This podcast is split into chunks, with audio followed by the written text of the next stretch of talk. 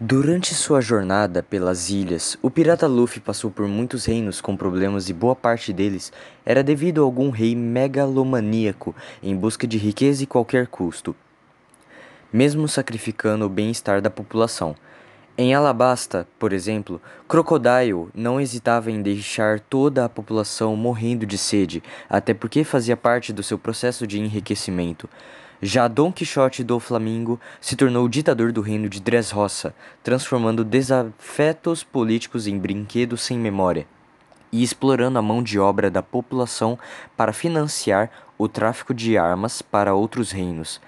Por onde passou, Luffy funcionou como uma mini-revolução que auxiliava as forças locais a acabar com as desigualdades desses monarcas.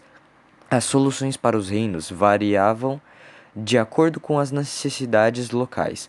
No caso de Dressrosa, o trono voltou ao bondoso rei, preocupando em criar uma nação pacífica. Já no reino de Drum, rolou até eleição para o povo decidir quem deveria ser o representante do povo.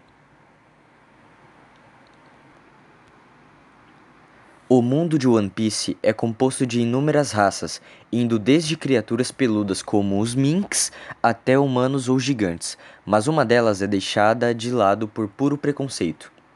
Por viverem no mar, a raça dos homens-peixe é exótica aos olhos do mundo. Então todo tipo de lenda popular e fake news sobre este povo se espalha com muita facilidade pelo mundo de One Piece.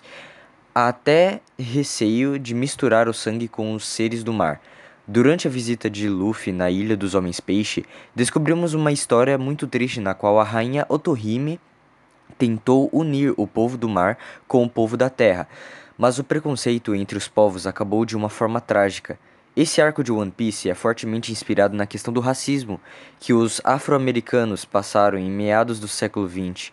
O posicionamento de alguns personagens também lembra muito o de figuras no mundo real, a rainha Otohime tem uma inclinação parecida com a Martin Luther King, enquanto Fischer Tiger já pensava parecido com Malcolm X.